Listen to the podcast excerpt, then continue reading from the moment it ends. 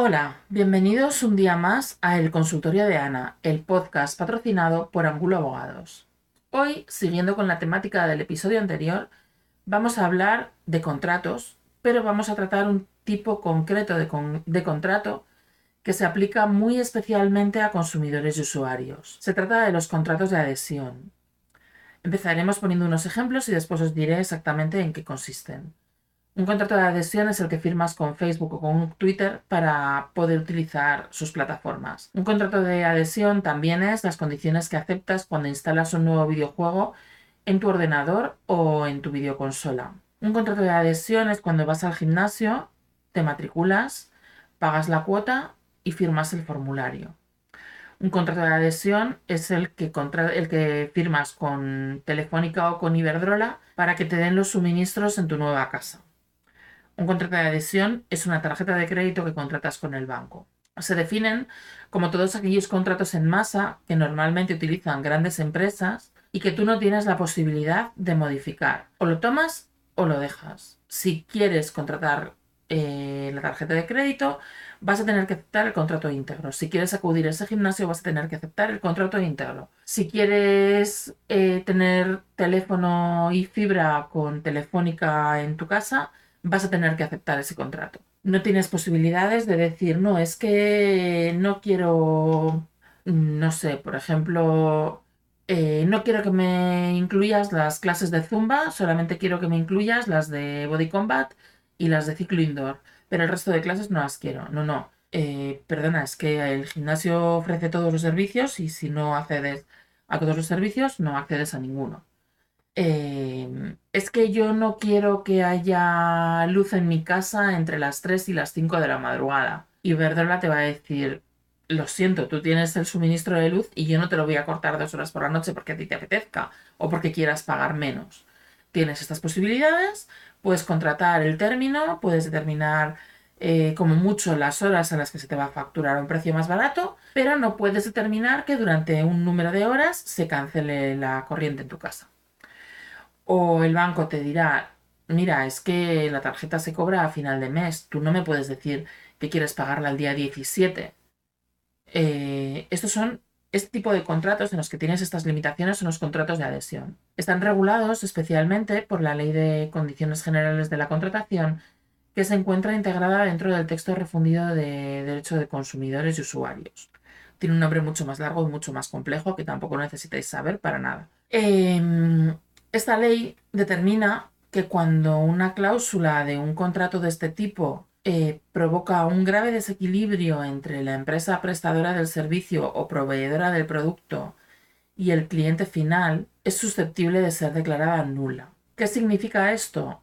Que la cláusula quedaría automáticamente excluida del contrato, con las consecuencias que ello conlleva. Las consecuencias van a ser muy diferentes si esa cláusula es esencial en el contrato o es accesoria. Si es accesoria, cada una de las partes se verá obligada a devolver la prestación que haya satisfecho al otro contratante y el contrato seguirá surtiendo todos sus efectos en todas las demás cláusulas que no sean declaradas abusivas. Por ejemplo, em, tema gastos hipotecarios. Si bien una hipoteca no es estrictamente un contrato de adhesión, porque sí que hay cláusulas que se pueden negociar, eh, se puede negociar el capital, el plazo, eh, quizás el interés si tienes un patrimonio importante, eh, las vinculaciones que vas a contratar al banco para que te rebaje el tipo de interés, etc. Pero bueno, a grandes rasgos se podría entender que sí que se trata de un contrato de adhesión. Si el banco te ha obligado a pagar todos los gastos de notaría, de gestoría, de tasación, etc.,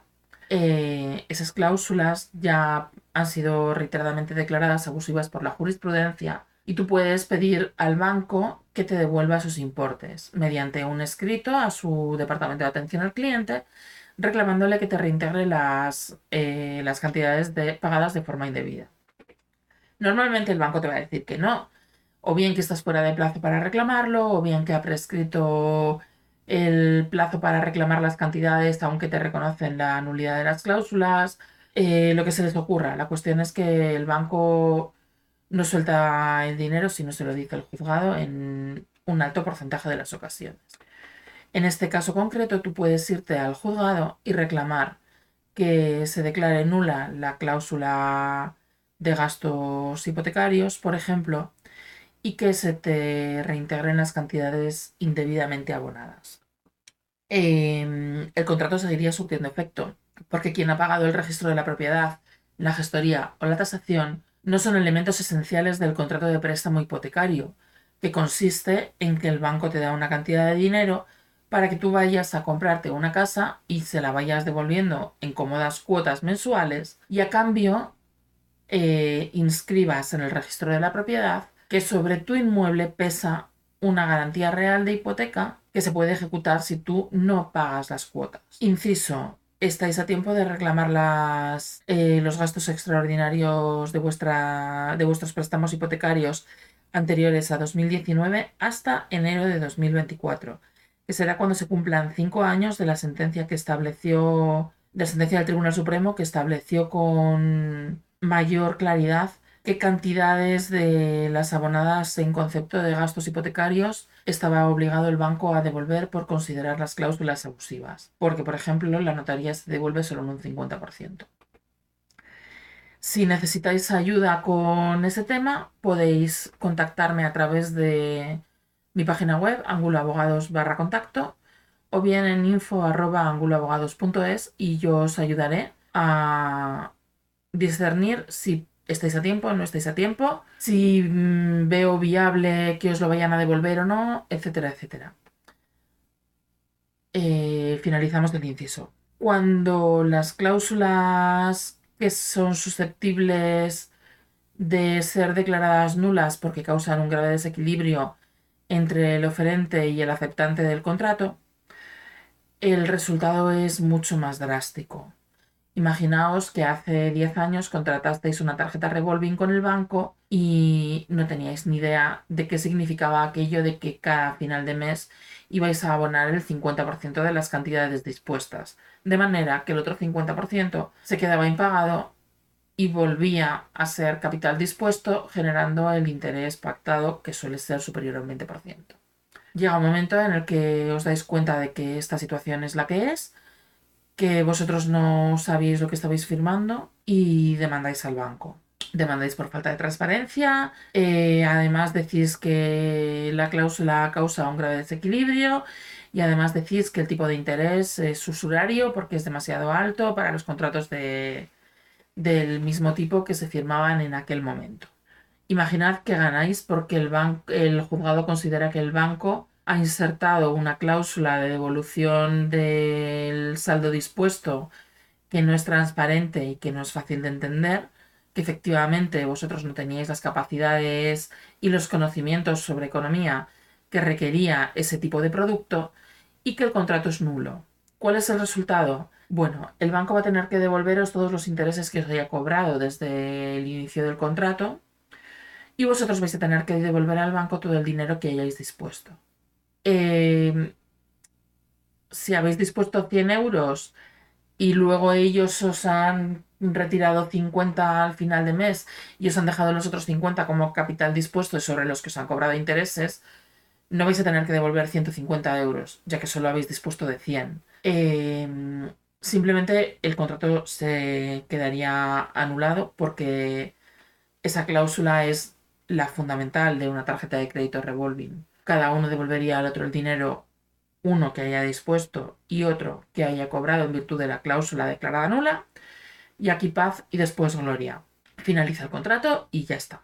Eh, hay un tercer supuesto en el que puede ser que la, empresa, que la parte contratante más débil no sea un consumidor final, sino que sea un autónomo eh, en, ejerciendo su faceta de comerciante, que haya pedido un préstamo para su empresa, para su empresa no, para su, para su negocio más técnicamente, que sea una pyme que haya pedido dinero porque llega una época fuerte y necesita hacer una gran inversión.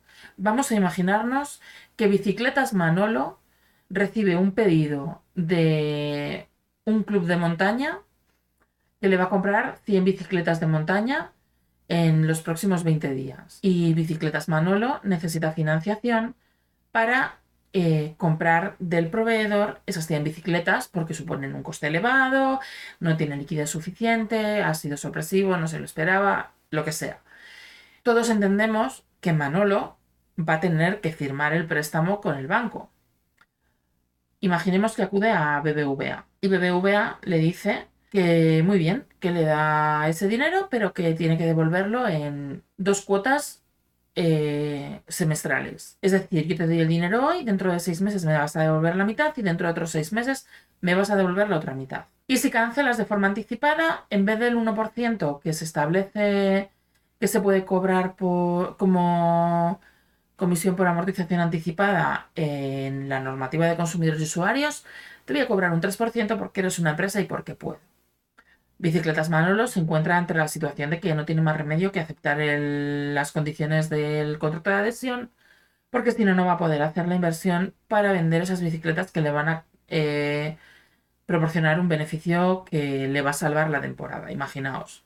Eh, no he visto, y lo he buscado, ninguna sentencia reseñada como de cláusulas abusivas que venga de un, de un juzgado mercantil que trate este tipo de asuntos. Si bien es verdad que la ley establece que cuando una persona jurídica, una pyme o un autónomo esté en una situación de desequilibrio causado por una cláusula de adhesión, puede reclamar la nulidad de la cláusula. Sinceramente, me gustaría ver alguna sentencia, ya os digo que no he sido capaz de encontrarlas, y saber que Primero, si alguna empresa se está atreviendo a demandarlo y segundo, qué resultados están obteniendo estas empresas. Desde mi punto de vista, eh, Bicicletas Manolo puede ser mucho más vulnerable frente a BBVA que Juan Reutz, el, dueño de Mercadona, actuando como persona física. Entonces, eh, Juan Reutz eh, actuando como persona física tendría toda la protección del derecho de consumidores y usuarios y Bicicletas Manolo actuando como pequeña empresa o como autónomo tendría dificultades porque se trata de una empresa y el Código de Comercio da total libertad a la hora de establecer contratos entre comerciantes. Entiendo que cuando la Ley de Condiciones Generales de la Contratación establece específicamente que las empresas pueden reclamar la nulidad de las cláusulas es que las empresas pueden acudir a los juzgados, mercantiles a reclamar la nulidad de las cláusulas y que tengan el mismo efecto que con un contrato de consumidores y usuarios. Si bien ya os digo que no he encontrado ninguna sentencia al respecto, si alguien, que me esté escuchando conoce alguna, por favor, informadme porque tengo gran interés en el asunto.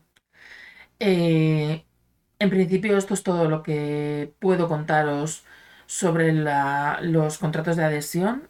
No ha sido poco. Eh, si tenéis alguna duda, como os he dicho antes, podéis contactarme a través del formulario de mi página web, angulabogados.es barra contacto, y si no, a través del correo electrónico info Si queréis leer con más calma y tomar notas sobre este tipo de contratos de adhesión, esta tarde publicaré en el blog una entrada con la misma temática. Muchas gracias por escucharme y volvemos dentro de dos semanas. Chao.